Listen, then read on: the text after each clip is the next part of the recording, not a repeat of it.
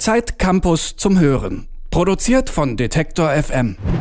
Hallo, hallo hier bei Zeitcampus zum Hören. Alle, die schon ein bisschen länger immer wieder zuhören, die kennen mich vielleicht schon. Allen anderen stelle ich mich aber sehr gerne nochmal vor. Ich bin Isi Wob und ich spreche hier regelmäßig mit den Autoren und Autorinnen von Zeitcampus über ihre Geschichten. Wie lief die Recherche? Was ist die Idee hinter dem Artikel? Und wie sind die überhaupt auf das Thema gekommen? Und heute beantwortet sich die letzte Frage wahrscheinlich eigentlich von selbst. Denn es geht um etwas, das wirklich jeder kennt. Oder, Konstanze? Genau, es geht um Liebeskummer und den kennt ja wahrscheinlich tatsächlich irgendwie jeder schon, zumindest die meisten. Ähm, und wir haben uns dann gedacht, wie jedes Jahr irgendwie Valentinstag am 14. Februar. Es war klar, wir machen an dem Tag oder für den Tag ähm, eine Geschichte, in der es um Liebe geht und wollten dann aber irgendwie nicht über ähm, Liebe und Verliebtsein ähm, sprechen, wollten nicht über die sprechen, die dann am 14. Rosen verschenken und irgendwie ähm, einen Tisch in einem schicken Restaurant oder so reserviert haben, sondern ähm, genau, wollten mit denen sprechen, die das eben nicht machen, die gerade eben nicht irgendwie mega happy sind, sondern Liebeskummer haben. Das ist Konstanze Keins. Die ist heute mit mir hier dabei und wir sprechen genau, wie sie es gerade gesagt hat, über Liebeskummer. Und das ist einfach das Gefühl, äh, der Mensch auf der Welt zu sein, dem es gerade vielleicht am beschissensten von allen geht oder das Gefühl, am liebsten irgendwas kaputt machen zu wollen oder irgendwo gegenzuhauen oder eben Nachrichten das zehnte Mal zu lesen, um doch irgendwie eine versteckte Botschaft zu finden. Liebeskummer ist irgendwie bei allen äh, Menschen ähnlich und dann aber doch auch total unterschiedlich. Bei einer Sache sind sich aber vielleicht die meisten einig und äh, zwar, dass man aus solchen Phasen enorm viel lernen kann. Aber erstmal zurück zu eurer Geschichte, Konstanze. Das ist ein ziemlich privates Thema. Wie habt ihr denn eure Protagonisten oder Protagonistinnen gefunden? Genau, also wir waren uns ähm, bei dem Thema relativ schnell einig, dass wir darüber irgendwie ähm, berichten wollen, dass wir ein Interview führen wollen mit, ähm, ich nenne sie mal in Anführungszeichen, Betroffenen, also mit Menschen, die Liebeskummer haben ähm, haben dann so kurz überlegt, wen wir denn eigentlich so kennen im Freundeskreis. Das war nicht so ergiebig und haben dann über ähm, den Zeitcampus Online-Account, ähm, den Facebook-Account, einen Aufruf gemacht, ähm, geschrieben, ja, hast du gerade Liebeskummer, dann, dann melde dich doch bei uns und hast du Lust dazu, darüber zu sprechen. Und es haben sich auch tatsächlich eine ganze Reihe ähm, junger Menschen, vor allem junge Frauen, gemeldet und wir haben dann so eine Art nenne es mal Mini-Casting gemacht. Also ich habe mit ganz vielen ähm, Menschen telefoniert, die unterschiedliche Liebeskummergeschichten erzählt haben und wir haben dann versucht, irgendwie vier auszuwählen, die mit Liebeskummer unterschiedlich umgehen und aber eben auch unterschiedliche Geschichten erzählen. Und es sind eben drei Frauen und ein Mann am Ende geworden, oder? Genau, es waren dann ähm, drei Frauen und ein Mann. Das war eigentlich auch ganz interessant. Wir hatten tatsächlich eben, wie ich gerade schon gesagt habe, ähm, viele Frauen, die sich bei uns gemeldet haben und fast keine Männer. Da mussten wir dann nochmal ähm, analog, in Anführungsstrichen, auf, Suche, auf die Suche gehen. Ähm, und das kann ich vielleicht auch jetzt schon sagen, das ist ganz interessant, das Thema, ähm, wie oder mit wem spreche ich über Liebeskummer, kam dann auch im, im Gespräch auf. Und Martin, der Mann, ähm, der dabei war, hat auch gesagt, dass, ähm, dass er das Gefühl hat, dass Männer überhaupt nicht über Liebeskummer oder nur sehr wenig und ganz anders über Liebeskummer sprechen und damit umgehen, dass eher in sich hineinfressen. Und ähm, ja, das ist vielleicht auch schon eine Erklärung, warum sich so viele Frauen gemeldet haben und so wenig Männer. Das wird ja auch im Gespräch eigentlich ziemlich schnell deutlich, ne? dass, die, dass die Mädels irgendwie alle sagen, ach, ich rede da irgendwie voll gerne drüber und das tut mir total gut. Und Martin mhm. dann irgendwie sagt, ja, weiß ich nicht, ich habe es immer versucht, aber ich kann auch besser mit Frauen über Liebeskummer sprechen genau. als mit Männern. Ne? Genau, also er sagt eben, ja, wie du es gerade gesagt hast, dass er auch besser mit, ähm, mit weiblichen Freundinnen eben über das Thema sprechen kann. Das heißt zwar sogar immer wieder versucht, ähm, auch mit seinen zwei, drei engsten Freunden darüber zu sprechen, aber dass es irgendwie stockt und dass dann bei Männern oft irgendwie so, ein, so eine Art ähm, ja, Schulterklopfen, so, ach komm, das wird schon wieder kommt und er aber eigentlich auch gerne darüber sprechen würde und es eben nicht so in sich hineinfressen möchte. Aber was haben die, ähm, die vier gesagt, wie sie normalerweise mit Liebeskummer umgehen? Weil es gibt ja dann doch irgendwie so zwei Extreme vielleicht. Die einen, die irgendwie immer drüber reden wollen mit allen möglichen Leuten und andere, die es vielleicht eher mit sich ausmachen. Und man würde ja denken, es sind eher die Ersten, äh, die sich melden. Ähm, ja, das stimmt, das stimmt wahrscheinlich. Ähm, wir haben zwar schon auch darauf geachtet, eben in diesen, in diesen Auswahlgesprächen, ähm, dass die Personen irgendwie unterschiedlich mit dem Thema umgehen. Und ich glaube, die, die wir gefunden haben, gehen da tatsächlich auch ganz unterschiedlich mit um. Also ähm, Anna und Shannon, die beiden Jüngeren, haben auch gesagt, dass sie gerne und viel mit Freunden und Freundinnen darüber reden, dass es ihnen hilft. Also die entsprechen vielleicht dieser, dieser Annahme, dass ähm, die, die sich gemeldet haben, gerne darüber sprechen. Ähm, Lise, die ähm, 29-Jährige, hat zum Beispiel gesagt, dass sie am liebsten eigentlich ähm, ihre Gedanken aufschreibt. Also sie hat von einem Freund, nachdem sie sich getrennt ähm, hatte, ein kleines Buch geschenkt bekommen, in das sie alle ihre Gedanken runterschreibt, wie es ihr geht ähm, und wie sie sich fühlt. Genau, und Martin, über den hatten wir ja gerade schon gesprochen, dass er eben ähm, schon versucht, über Liebeskummer zu sprechen, aber dass es ihm manchmal gar nicht so, gar nicht so leicht fällt. Die vier, die kannten sich ja vorher nicht oder? Also die haben nee. sich da ganz neu kennengelernt. Wie war denn dann so die Dynamik am Tisch? Weil man redet ja jetzt nicht unbedingt beim ersten Treffen über Liebeskummer vielleicht. Nee, genau. Die kannten sich alle nicht und wir kannten die ja auch nicht. Ähm, waren auch so ein bisschen gespannt irgendwie. Wie, wie wird das jetzt ähm, vier fremde Personen, die sich nicht kennen, zwei Reporter, die irgendwie ziemlich private Fragen stellen und dann noch, wir hatten ja auch eine Fotografin dabei, die während des Gesprächs auch noch um den Tisch irgendwie hüpft und da soll irgendwie so ein ähm, freundschaftliches, privates, intimes Gespräch stattfinden. Also da hatten wir uns schon auch Gedanken drüber gemacht und hatten auch tatsächlich so überlegt, ähm, oh je, wir müssen dann irgendwie erstmal Drinks bestellen, wir müssen erstmal ähm, eine Runde Liebeskummer, ich habe noch nie spielen, haben uns da auch tatsächlich Fragen überlegt gehabt. Und ähm, das Ganze wurde dann aber echt total entspannt und total locker, auch tatsächlich also vielleicht gab es zwei, drei Minuten, wo man reinkommen musste, aber ziemlich schnell. Und ähm, ja, wir waren total erstaunt. Wir haben dann zwar auch Drinks bestellt und haben auch unsere, ich habe noch nie Fragen gestellt, aber es war trotzdem von Anfang an ziemlich locker und entspannt. Ich glaube eben auch, weil die vier Lust hatten, darüber zu sprechen. Ähm, vielleicht muss man aber auch sagen, dass es anonym war, also dass sie sich auch ähm, insofern sicher gefühlt haben und das sagen konnten, was sie auch gedacht haben und wie sie sich gefühlt haben, ohne eben danach vielleicht darauf angesprochen zu werden oder erkannt zu werden. Jetzt haben wir beiden eben schon ein bisschen vor unserem Gespräch quasi gequatscht, dass ja eigentlich Liebeskummer irgendwie was ist, was jeder kennt. Ne? Also du sagst auch, du hast gerade vielleicht keinen, aber du kennst mhm. auf jeden Fall das Gefühl. Mhm. Ähm, und Liebeskummer ist ja immer gleichzeitig so ein total extremes Gefühl. Ich habe es eben schon kurz angerissen. Man fühlt sich irgendwie, als war man der unglücklichste Mensch der Welt. Und gleichzeitig ist es auch total alltäglich. Also ich habe manchmal das Gefühl, mich ermüdet das, dass ich mhm. selber irgendwie immer wieder da reinfalle, obwohl ich genau weiß, es wird irgendwann ja wieder mhm. besser. Mhm. Genau, also eben, ich muss ehrlich sagen, dass bei mir irgendwie mein letzter Liebeskummer schon eine, ähm, eine Weile her ist, aber nichtsdestotrotz erinnere ich mich da total dran und eben daran, wie weh es getan hat, verlassen zu werden und wie lange es dann auch doch dauert, bis irgendwie das nicht mehr so weh tut. Ähm, und zum Beispiel Anna hat äh, in dem Zusammenhang auch von einem richtig physischen Schmerz gesprochen. Also eine der Interviewten, die gesagt hat, dass es sich so sehr schwer auf der Brust anfühlt und so. Ähm, und aber eben auch gesagt hat, dass es mit der Zeit besser wird. Aber dieses, dieses Gefühl, dass man weiß, es wird mit der Zeit besser, aber jetzt gerade ist dieser Schmerz eben da, den, den haben die vier auf jeden Fall auch gespürt und auch gesagt, dass es natürlich anstrengend ist. Ähm, genau. Jetzt würde man ja meinen, ähm, wir lernen irgendwie mit jedem Mal, dass wir Liebeskummer haben, ein bisschen was daraus. Ähm, wird denn Liebeskummer eigentlich mit dem Alter anders? Es waren ja auch ein paar jüngere und ein paar ältere äh, dabei im Gespräch.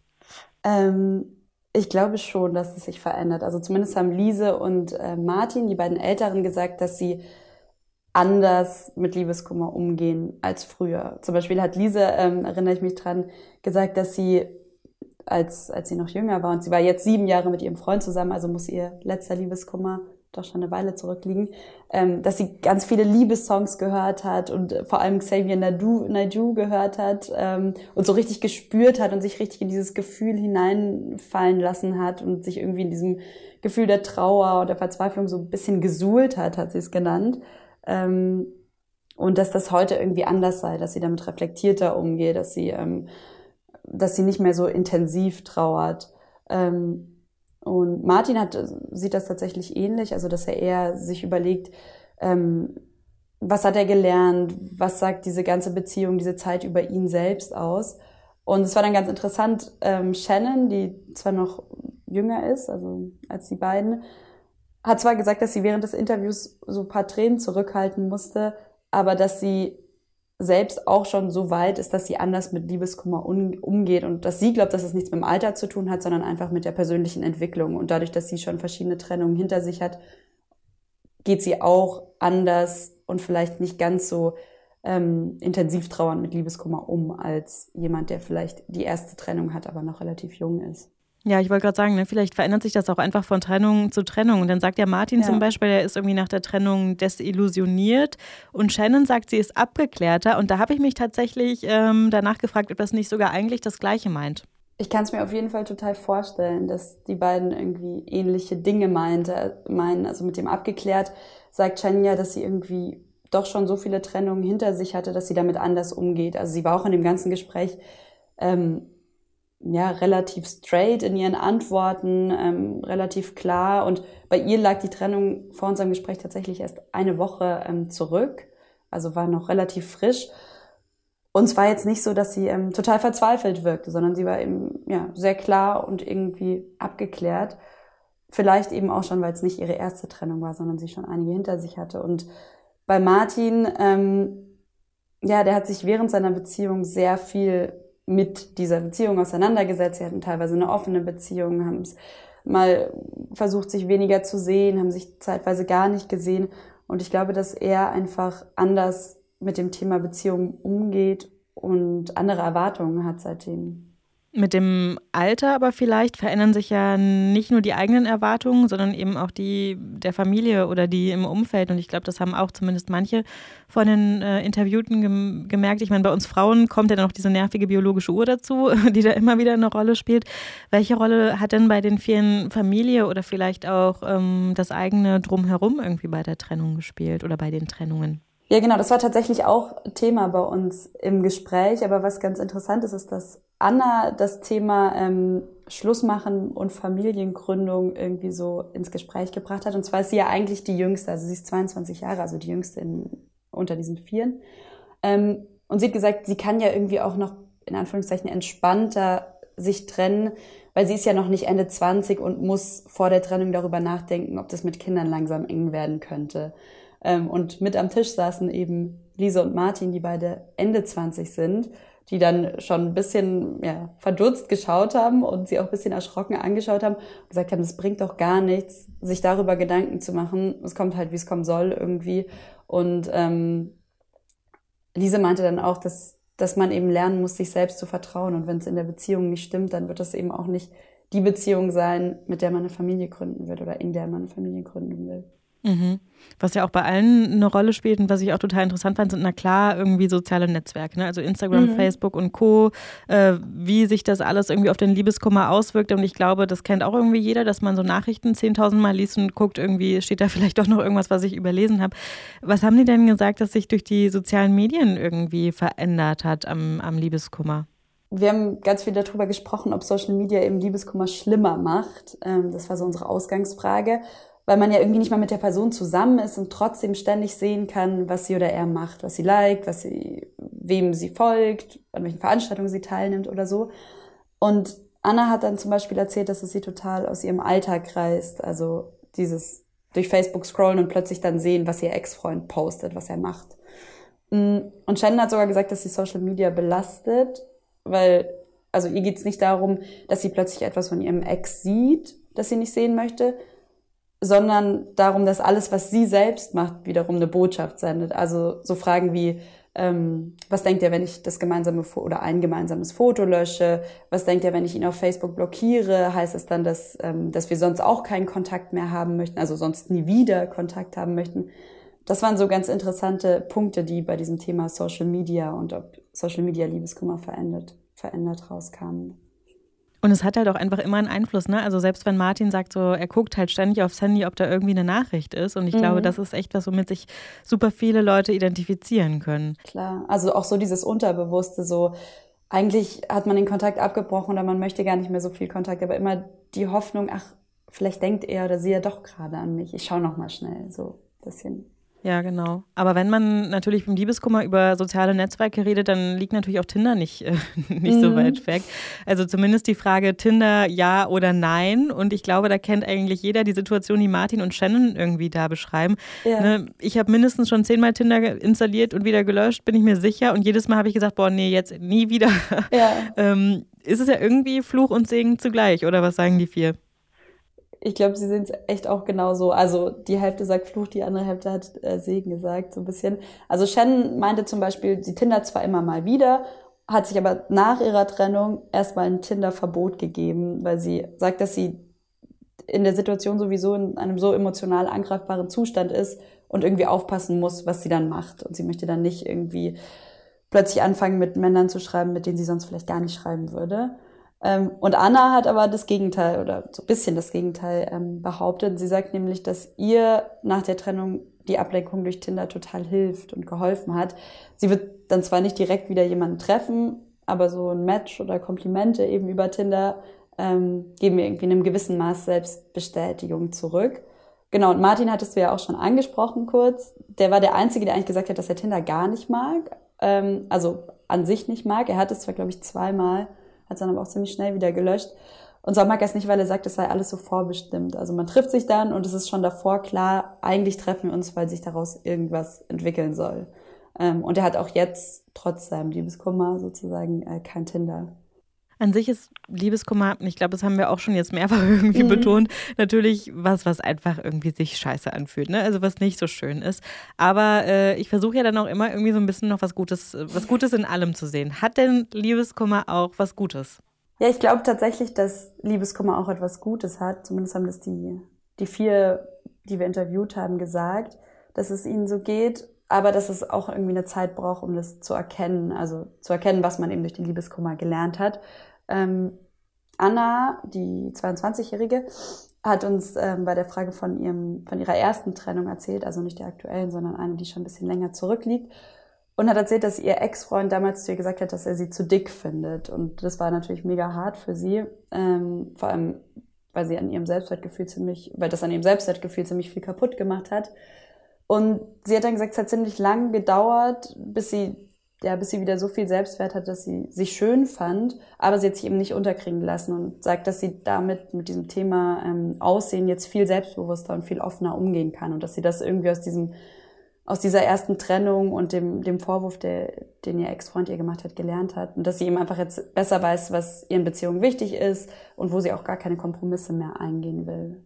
Also auf jeden Fall, das, was man eben daraus lernen kann, ist irgendwie was Gutes, was man mitnimmt. Und ich habe auch immer so ein bisschen, ähm, was heißt nicht nur das Gefühl, sondern ich denke irgendwie auch, das ist ja auch was Schönes, wenn man in der Lage dazu ist, überhaupt äh, solche Gefühle zu entwickeln. Ne? Mhm. Ne? Also das muss man, glaube ich, auch immer mal wieder sehen, auch wenn sich das vielleicht in dem Moment einfach richtig auf blöd anfühlt. Ja.